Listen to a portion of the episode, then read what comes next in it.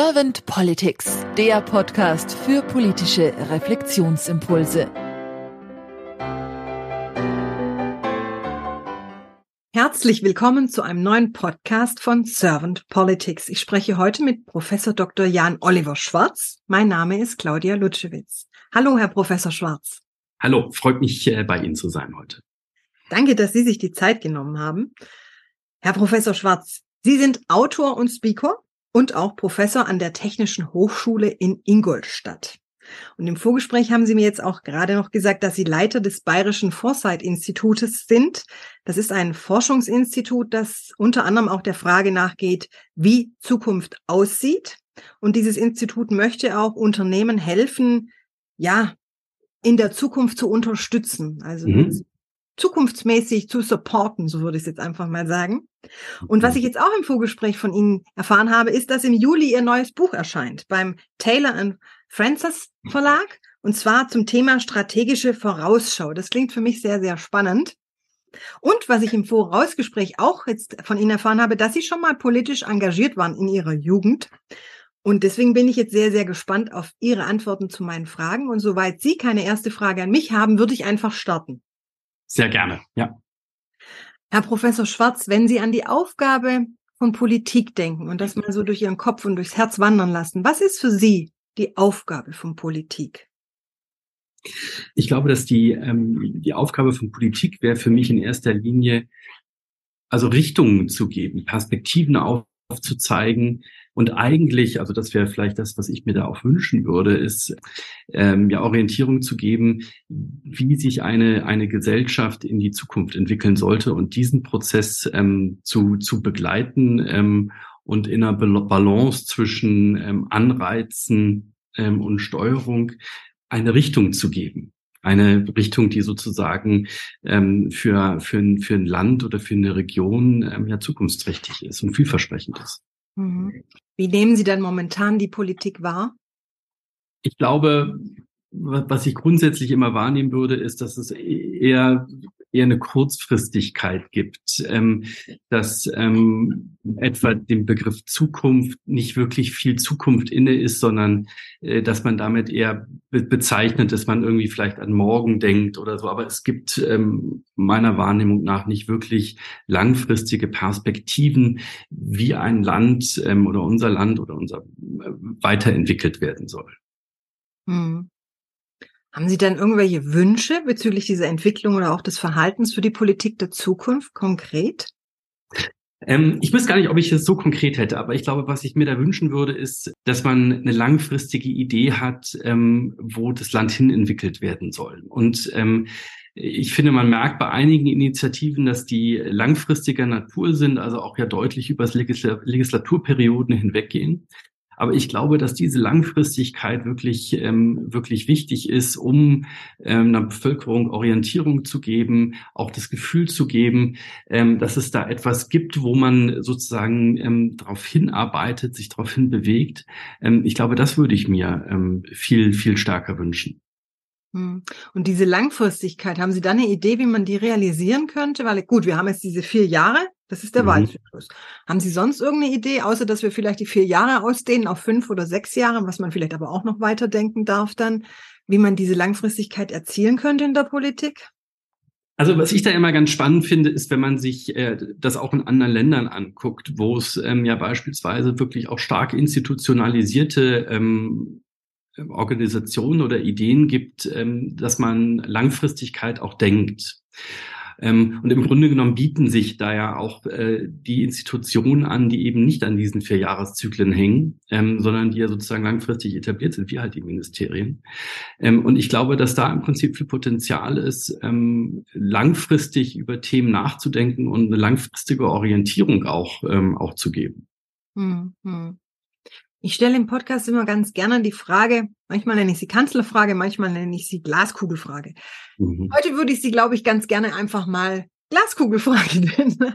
Herr Professor Schwarz, stellen Sie sich mal vor, Sie wären jetzt Bundeskanzler geworden und Sie hätten tatsächlich ein Team an Ihrer Seite, das sehr stark in die Zukunft schaut. Und da ich jetzt weiß, dass Sie Innovationsexperte sind, das auch sehr innovativ tätig ist. So. Was wären so drei oder zwei bis drei Ihrer Fokusthemen, die Sie mit Ihrem Team auf jeden Fall am Anfang angehen wollen würden? Ich glaube, also was mir wichtig wäre, zum einen wäre vielleicht zu verstehen, was sind so äh, die Bilder der Zukunft, ähm, die vielleicht eine ganze Reihe von, von Gruppen der Gesellschaft haben. Ähm, da in dem Zuge auch zu verstehen, vielleicht wo sind die unterschiedlich und ähm, dann eigentlich ein gemeinsames Verständnis zu entwickeln, wo möchte ich eigentlich hin, wie möchte ich eigentlich als, äh, als Gesellschaft in Zukunft leben. Und dabei dann, und das wäre vielleicht so das Zweite auch, und ich weiß, dass das auch in Teilen, Teilen passiert, ähm, auch ähm, Ideen zu entwickeln, was sind denn eigentlich ähm, zukünftige Technologien beispielsweise, die, die wichtig sind. Ähm, aber ich glaube wirklich, dass so dieses ähm, gemeinsame Verständnis schaffen, ähm, da ganz äh, da ganz zentral wäre, also über sozusagen Parteigrenzen hinweg und wirklich im, im, versuchen, so gut wie möglich eigentlich äh, breite Bevölkerungsteile zu inkludieren, um auch eine gemeinsame Idee zu kriegen, in welche Richtung man sich entwickeln wollen möchte. Hm. Wenn Sie sagen, inkludieren oder auch ein Miteinander so parteiübergreifend, also weil wir ja doch einen Fraktionszwang haben, wie es immer so schön heißt, da kommt in mir gleich das Wort hoch Kollaboration. Einmal im politischen Bereich, aber auch mit dem Wähler. Und beim Wähler oder bei der Wählerin ist es ja vielleicht die Möglichkeit von Bürgerrätinnen oder von Bürgerräten. Ist das die Idee, die Ihnen auch durch den Kopf geht oder was geht Ihnen da durch den Kopf, wenn Sie sagen, mehr ein mehr ein Miteinander? Also ich bin mir jetzt nicht ganz sicher und da bin ich dann auch nicht tief genug drin, ähm, inwiefern man wen in Entscheidungsprozesse einbinden, einbinden wollen würde. Aber was wir beispielsweise ja bei ähm, Unternehmen sehen, ist, dass die zunehmend versuchen eigentlich, ähm, wenn sie ähm, strategische Entscheidungen treffen, große Teile eigentlich der Belegschaft mit einzubinden. Und das kann sehr niedrigschwellig sein. Beispielsweise, dass man ähm, in ähm, großen, groß angelegten Online ähm, oder so versucht äh, herauszufinden, was sind denn so Werte, die ähm, beispielsweise für Mitglieder einer Organisation wichtig sind oder was sind so die wesentlichen Trends. Aber das hat natürlich was sehr Aktivierendes, weil man eingebunden wird auf einmal, weil man, weil man gehört wird und weil das zusammengebracht wird. Und ich könnte mir vorstellen, dass man damit sicher mehr arbeiten könnte, auch weil wir ähm, ja aus einer technischen Perspektive sozusagen diese Option jetzt haben, was vielleicht vor 20, 30 Jahren gar nicht überhaupt möglich war, so breit angelegt ähm, in den Dialog zu treten ähm, mit, ähm, also in dem Fall mit Bürgerinnen und Bürgern. Mhm.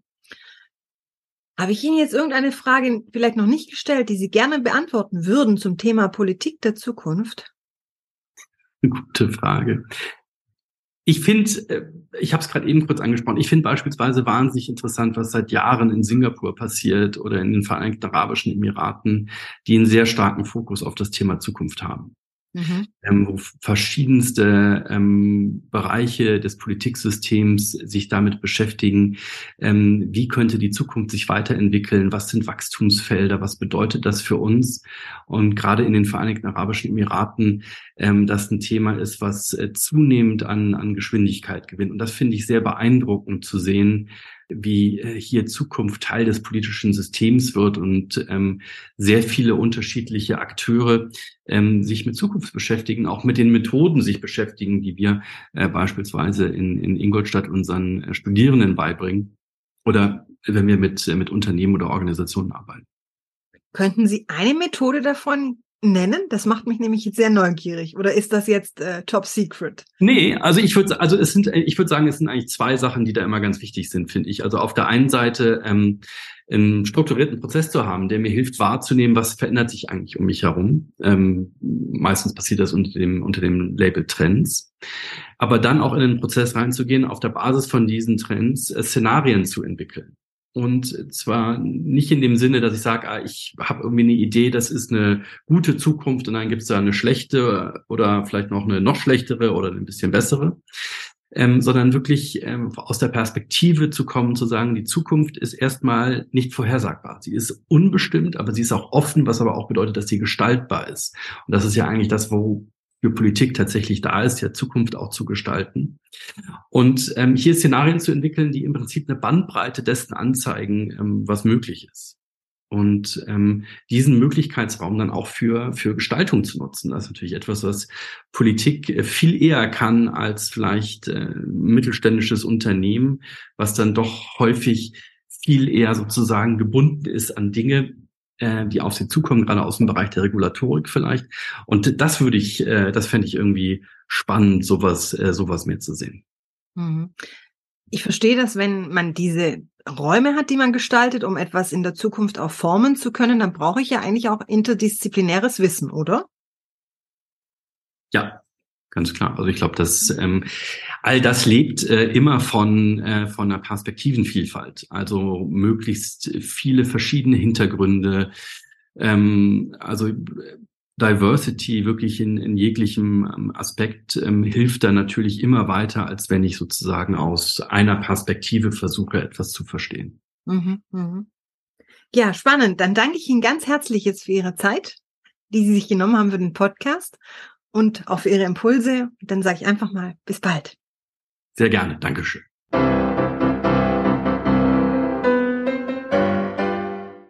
Servant Politics gibt's auf Spotify, Apple Podcasts und überall, wo es Podcasts gibt.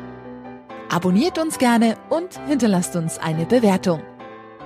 Servant Politics, der Podcast für politische Reflexionsimpulse.